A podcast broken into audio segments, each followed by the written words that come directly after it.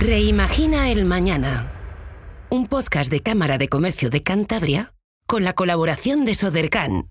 Buenos días y bienvenidos de nuevo este viernes a Reimagina el Mañana, el podcast de la Cámara de Comercio de Cantabria con la colaboración de Sodercan. Hoy nuestro colaborador habitual, Mario Waits, que estuvo con nosotros la semana pasada en una fantástica conferencia, muchas gracias Mario, nos va a hablar sobre ese informe del Fondo Monetario Internacional y nos va a dar noticias positivas. Tenemos además a una colaboradora invitada especial, Teresa Iglesias, que nos comentará su opinión sobre el emprendimiento en Cantabria, esos skills que se tienen que aprender y aplicar al emprendimiento y sobre su conocimiento de la industria y la empresa cántabra y el nuevo desarrollo en recursos humanos. Y para finalizar nuestro podcast semanal tendremos a Óscar Pérez Marcos que nos va a hablar de Impact Trade, una actividad de comercio internacional de impacto. Buenos días, Mario. Buenos días, Cantabria. Habla Mario Weiss, consultor del Banco Mundial. Qué bien que la pasé en Santander la semana pasada, el jueves, invitado por la Cámara de Comercio de una conferencia en su aula magna.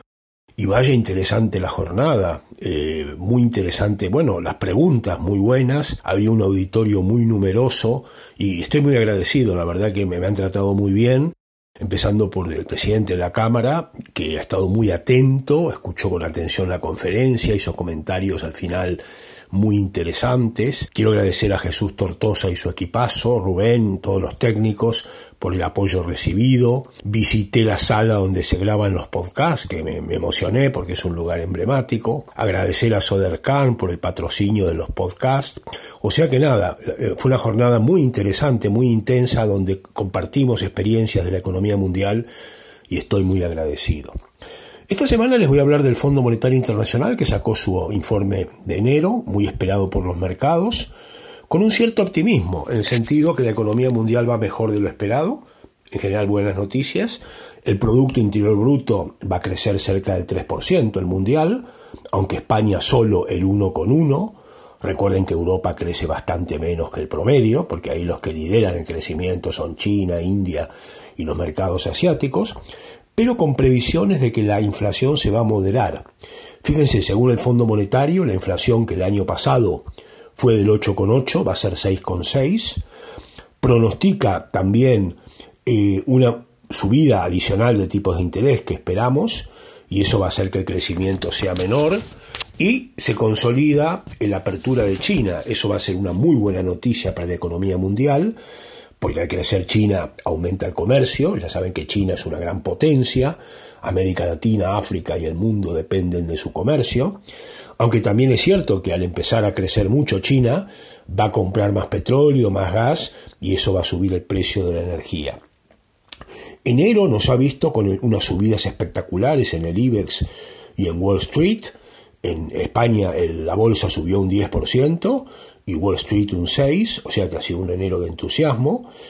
Pero les diría que cuidado, cuidadito, ¿no? Que va, va, a haber volatilidad, va a haber caídas, no pensemos que esto ya es el comienzo del optimismo. Sin embargo, los datos del fondo confirman que la economía va a crecer menos, que se va a evitar una recesión profunda y sobre todo que la subida de tipos de interés que yo he defendido en este podcast muchas veces empieza a dar sus frutos y la inflación empieza a bajar.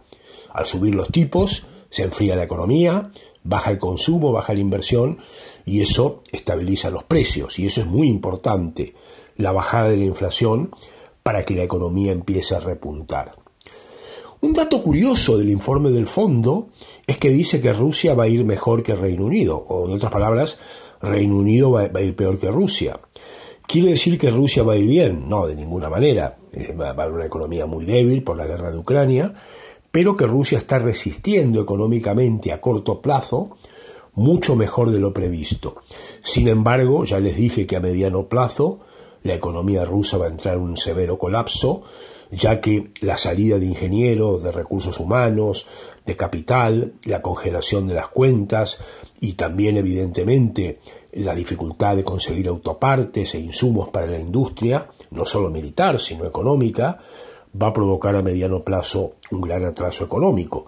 Sin embargo, a corto plazo, el Banco Central, que ha establecido fuertes controles de capitales, no se puede sacar dinerillo, pues está manejando el tema mejor de lo esperado. Eh, ya les dije que el tema de la guerra, los mercados están tranquilos, aunque con las últimas noticias del aumento del apoyo militar por parte de Estados Unidos y Alemania a Ucrania, la duración de la guerra se estima que será más larga. Yo les había dicho que se estimaba en un año y ahora los analistas militares de la NATO creen que puede tardar dos años, ¿no? Pero de todas maneras los mercados están tranquilos. Entonces, desde ese punto de vista, por resumir el análisis del fondo, un análisis con cierto optimismo, en el sentido que hay dos variables, la inflación que va para abajo y el crecimiento económico, que no tendríamos una recesión profunda, y eso no significa ser complacientes, sino reconocer que habrá que monitorear los acontecimientos y también confirmarles que las subidas de las bolsas espectaculares de enero, España 10%, Wall Street 6%, no son una tendencia definitiva, es un buen comienzo, pero habrá que ver un año que va a ser volátil. Les envío un saludo a todos ustedes y seguimos en contacto. Muchas gracias Mario y encantados de tenerte en Cantabria. Ahora vamos con nuestra entrevista especial con Teresa Iglesias.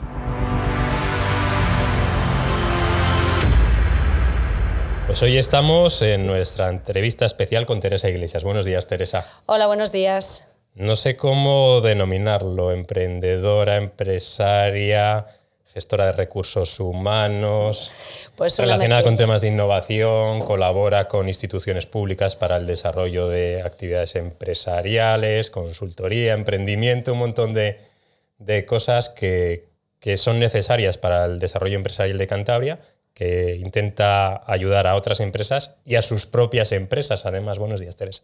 Hola, buenos días. Pues sí, aún una mezcla de todo. He intentado aprovechar mi experiencia personal, sobre todo en temas internacionales, para trasladar ese conocimiento a las pymes de aquí y también a los emprendedores, a los jóvenes, pero es, es no solamente el dar la información o el conocimiento que yo tengo, sino también recibir de ellos la frescura, las ideas innovadoras. Bueno, ¿Somos innovadores en Cantabria?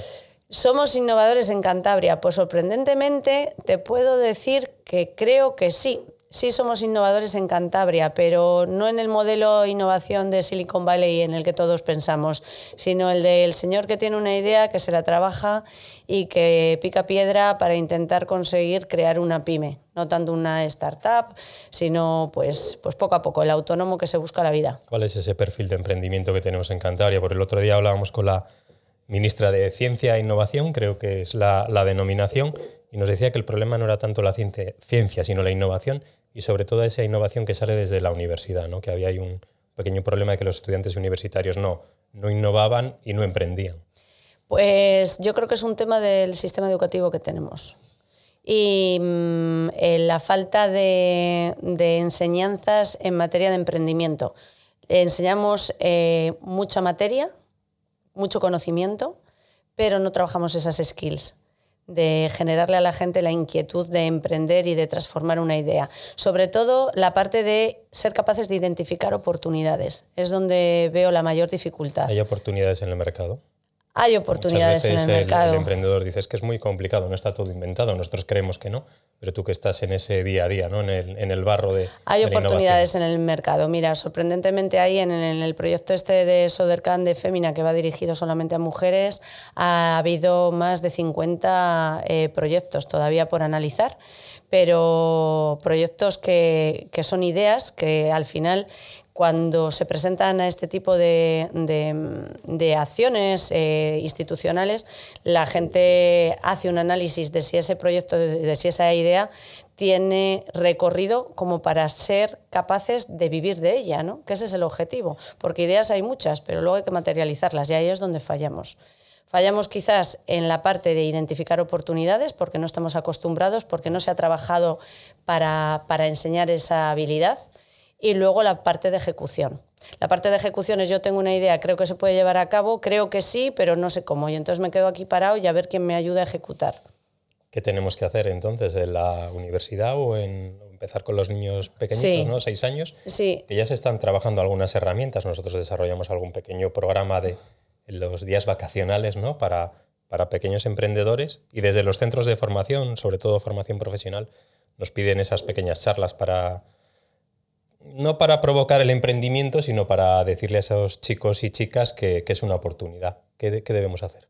Pues mira, yo creo que copiar. Tenemos ahí en Asturias el proyecto de Navalón, eh, que es una maravilla, que se trabaja en emprendimiento. Lleva un montón de años, además. Sí, lleva un montón de años y yo la última vez que estuve con ellos hace bastante, ellos llamaban Cantabria Infinita porque la cruzaban. Hay colegios e instituciones del País Vasco que llevan esta metodología, pero aquí en nuestra región no. Y ellos decían, sí que Cantabria es infinita porque la tenemos que cruzar en coche y sí, pero aquí no paran. Entonces no tenemos, no, copiamos. A mí me parece que es que hay otras cosas que se están haciendo en otras provincias que están funcionando y simplemente tenemos que trasladarlas al entorno que tenemos aquí a, los recursos que nosotros tenemos aquí y decir, bueno, este proyecto lo podemos hacer aquí o algo parecido. Pues si se empieza con los niños para generar esas inquietudes, ellos empiezan desde hacer un huerto cuando tienen 8 o 9 años y será por espacio aquí o por tierra fértil que tenemos. Empiezan por cosas sencillitas, ir a un mercado, entender lo que es vender, entender lo que es un perecedero, entender lo que es elegir cuál es el mejor día para ir al mercado un día que no hay lluvia, porque si llueve no viene tu cliente, entender todo ese tipo de cosas y, arrastrarlo durante toda la vida durante toda la vida escolar, con distintos proyectos de otro tipo. Pero claro, llegas a la universidad y ahora te toca emprender y ¿eso qué es?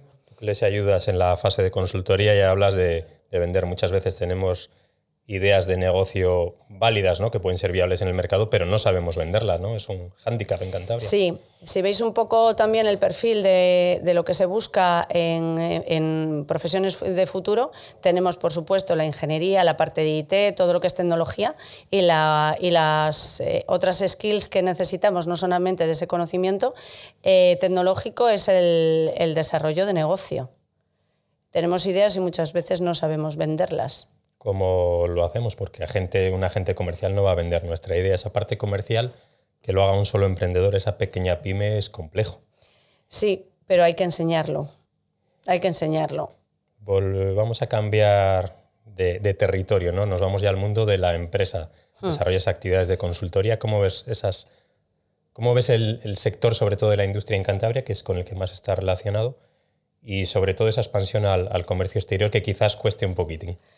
Pues el sector industrial en Cantabria le veo, le sigo viendo, fíjate, muy individualista, a pesar de todas las acciones que se hacen de networking. Todos los clústeres empresariales. Sí, todavía, no sé, me, cuesta ver ese pegamento entre toda la, industria de Cantabria. Es la sensación que tengo. Todavía vas a otras provincias y quizás eso lo tengan más trabajado. Yo es que, como siempre miro hacia, hacia el País Vasco, no como competencia, sino como algo de lo que aprender y de, y de lo que colaborar, quizás es eso lo que, lo que nos falta. Se, se hacen muchas cosas. En el clúster, en el de gira, se hacen muchas cosas, muchas sinergias, mm, pero todavía me queda ahí esa espina. No sé. Y esa tercera pata para finalizar, los recursos humanos. ¿no? La mayor parte de las empresas de Cantabria que vienen a nuestro podcast o transmiten eh, sus inquietudes en la Cámara de Comercio nos comentan que tienen muchos problemas en la contratación de personal, ¿no? que no hay o personal preparado o personal dispuesto en algunos casos a trabajar en, en esos sectores o, o, por ese salario. ¿En distintos sectores dices o en alguno en concreto? Sobre todo en el sector industrial. En el sector industrial. Bueno, en el sector industrial eh, la gente o los jóvenes que salen de la universidad tienen eh, oportunidades de entrar a través de las becas en prácticas y demás y de conocerlo. Pero igual nos estamos convirtiendo en el Racing B del resto de empresas de, a nivel nacional. Tienen un primer contacto con becas, pero siempre están mirando fuera de Cantabria porque les da estabilidad. Entonces aquí conocen la industria, pueden conocer una empresa, pero mm, quieren tener una experiencia fuera de lo que es la región. Porque si tenemos, eh, nosotros en los últimos años, sobre todo a raíz de COVID, tenemos muchos proyectos de emprendimiento de personas que trabajaban en Madrid, mm. en empresa, en Barcelona, en diferentes sitios. No, no, yo me quiero volver a Cantabria, ¿no? a desarrollar mi actividad profesional y buscar esas oportunidades de negocio en un territorio fantástico, dicen, para la vida. ¿no? El mar y la montaña, las actividades, todo un poco a, la mano. Porque yo creo que hablamos mucho de trabajar en, Cantabria y no hablamos de trabajar desde Cantabria. Tú me estás diciendo otro perfil. Yo te digo, el estudiante que sale, hace las prácticas y se va fuera y quiere tener una experiencia en, en, otra, en otras regiones que puedan tener más movilidad, porque tengan más inversión en I+.D., que eso es fundamental, con lo cual eh, hay más empresas y con lo cual hay una mayor rotación, pero rotación importante en cuanto a conocimiento. Nivel retributivo alto, buscan eso. Después ya que tienes cubierto, esta es la pirámide de más lo que hablaba el otro día, cuando tienes cubierto eso, dices, ahora que quiero calidad de vida, ¿dónde? En mi casa, pero quiero trabajar o en mi casa con un proyecto mío propio de emprendimiento que vea yo que pueda hacer a nivel regional o desde mi casa para afuera. ¿Qué hacemos para que retorne ese talento? No hay muchos programas de retorno de talento, pero parece que no acaban de calar. Ay, aquí ¿Cómo le vendemos ¿no? a, a esa persona, ese técnico que se ha formado en Cantabria, eh, gracias al esfuerzo muchas veces personal de sus familias y, de la, del gobierno regional, ¿no? que, pone unos recursos económicos a disposición de la, de la formación, se nos va, le perdemos, ¿cómo le hacemos retornar? ¿no? para que esa inversión en conocimiento vuelva a Cantabria. Yo he traído gente a empresas de aquí, de fuera de Cantabria, que, que, eh, eran eh, amantes de esta región y querían volver y han vuelto por la calidad de vida, pero han vuelto para proyectos que, con contenido suficiente como para ellos poder seguir desarrollando su conocimiento. Ese, ese yo creo que es el, desfase que tenemos, el que realmente haya proyectos en que ellos se sientan implicados, porque aquí o tienes un proyecto potente dentro de una organización que digas lo voy a poder desarrollar y voy a tener autonomía para hacerlo porque ya vengo con un conocimiento superior, o monto mi propio negocio. Eh, muchos de esos técnicos, lo estamos viendo en el servicio de emprendimiento, vienen a montar su, propio, propio proyecto empresarial y en muchos casos, sobre todo en actividades de ingeniería, inteligencia artificial, innovación, cuál es el futuro del emprendimiento. En la situación en la que el otro día nos comentaba Mario Weiss, del Fondo Monetario Internacional y consultor del Banco Mundial, que gran parte de esos oficios manuales iban a desaparecer y se iban a poner, como es, todos los huevos en la cesta de la, la ingeniería y la inteligencia artificial.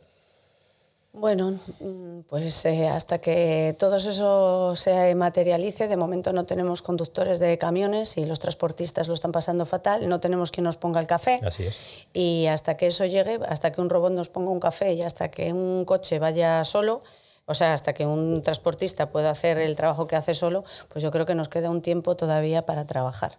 Estás trabajando en algunas empresas de desarrollo, por ejemplo, de impresión en 3D, etcétera. Sí. ¿Está suficientemente desarrollado el mercado para adquirir esos proyectos o todavía lo vemos como una quimera? No, sí, sí está desarrollado. En 3D, sí. Ya eh, queda bastante calado lo que es la tecnología, la gente la entiende y la utiliza. Sí que, por ejemplo, desde Maflow hemos hecho mucha campaña comercial de explicarle a toda Cantabria y parte del extranjero lo que estamos haciendo ahí y, yo sí creo que son tecnologías que se están utilizando, pero fíjate, hablas de algo que no está sustituyendo mano de obra. Sí que puedes hacer un troquel a través de una fundición, tardas más. Aquí se hacen piezas que no hace falta mecanizar porque tú las estás haciendo como prototipos, pero hay muchos oficios y muchos problemas en la calle por falta de mano de obra que yo veo que no va a ser fácil sustituir con, tecnología. Sí que es cierto que cada vez más vamos a ir en esa dirección por eso te decía trabajar desde Cantabria, porque quizás aquí la, industria que tenemos no es tan amplia y las personas que vienen aquí porque buscan esa calidad de vida, con la tecnología son capaces de trabajar desde aquí, por, toda, por todos los sistemas de comunicación que tenemos y demás, y de beneficiarse de lo que damos como calidad, pero el conocimiento trasladarle. Muchas gracias Teresa por el trabajo que desarrollas, apoyando al emprendimiento, a la empresa y también a las instituciones públicas para el desarrollo de programas públicos para el fomento del emprendimiento. Es que me encanta mi región y me encanta la gente de aquí, me encanta la gente joven. Muchas gracias a vosotros. Un abrazo. Chao. Para finalizar, como todas las semanas, tenemos a Oscar que nos va a hablar de acciones de impacto. Buenos días, Oscar. Esta semana quería hablaros del Impact Trade, un evento que llega a Barcelona este 2023 y que reúne a la comunidad de pioneros globales del comercio internacional de impacto. Este sería su tercer encuentro después de uno eh, virtual y, el año pasado eh, el que tuvo lugar en San Sepolcro, en Italia, y básicamente el objetivo es reunir a 100 empresarios de impacto para generar ese capital social, esas conexiones y de alguna manera poner en la agenda y poder abordar retos como la disminución de la desigualdad, la neutralidad en carbono, la regeneración de ecosistemas y otros desafíos englobados en los objetivos de desarrollo del milenio. El encuentro tiene lugar en tres días y hay dinámicas como los, eh, bueno, las charlas de provocadores, espacios de networking, eh, walking rounds eh, o caminatas de, conversación en torno a, a, un espacio bueno, pues muy agradable y luego sesiones de trabajo que continúan en el tiempo y que permiten pues, generar confianza haciendo. Eh, el objetivo principal es responder a preguntas como qué pasaría si se puede generar un soft landing ¿no? para empresas de impacto en mercados internacionales o si se puede crear una comunidad de negocios para generar soluciones concretas a desafíos socioambientales. Este tipo de retos se, están ya aterrizando en, propuestas muy concretas y la invitación es a que, que podáis uniros. Oscar, ¿quién realiza esta convocatoria? Bueno, está organizado el evento por, varias entidades. La primera es Sistema B, encabezada por Pedro Tarac, su cofundador. También la organización Contact, eh, donde contamos con el apoyo de Sebastián Rodríguez y ECODES, en este caso en España, es eh, encabezado por Víctor Viñuales, que es su cofundador y, director. ¿Cuáles son las fechas y, dónde podemos inscribirnos ¿no? si estamos interesados? Bueno, el evento tendrá lugar entre los días 14 y 16 de mayo en Barcelona y para realizar la inscripción eh, podéis entrar en impacttrade.org Así que nada, todos invitados a sumarnos a esta comunidad global de, pioneros del comercio internacional de impacto y poder, eh, bueno, pues al final hermanar eh, organizaciones y regiones eh, de diferentes países con la nuestra, Cantabria. hasta aquí ha llegado nuestro fantástico podcast semanal. Esperemos que así lo, piensen ustedes, que nos, nos, escuchan todas las semanas. Muchas gracias a Sodercan, que lo hace posible y que continúa apoyando este tipo de acciones de comunicación. Hoy hemos tenido ese informe positivo del Fondo Monetario Internacional que nos ha traído Mario Weiss, un colaborador fantástico que esperemos que tengamos de nuevo en Cantabria en poco tiempo. Además, Teresa Iglesias nos ha hablado de emprendimiento, empresa, industria, innovación, recursos humanos, un poco la perspectiva que tiene ella de, todo eso que vive en el día a día y de ese trabajo que está desarrollando con las empresas y los emprendedores de Cantabria, además de la colaboración con instituciones para apoyar a esas empresas. Y Óscar Pérez Marcos ha cerrado nuestro podcast semanal con esa acción de impacto, Impact Trade, que es fantástica y que os animamos a, inscribiros en, el enlace que os pasaremos en el, en el, texto del podcast. Además, os animamos a que propongáis, ¿no? que sugiráis temas, entrevistas, cosas a tratar para poder mejorar este podcast y que, que, cada vez os guste más. Podéis enviar estas sugerencias a podcast.camaracantabria.com. Muchas gracias y hasta la semana que viene. Reimagina el Mañana. Un podcast de Cámara de Comercio de Cantabria con la colaboración de Sodercan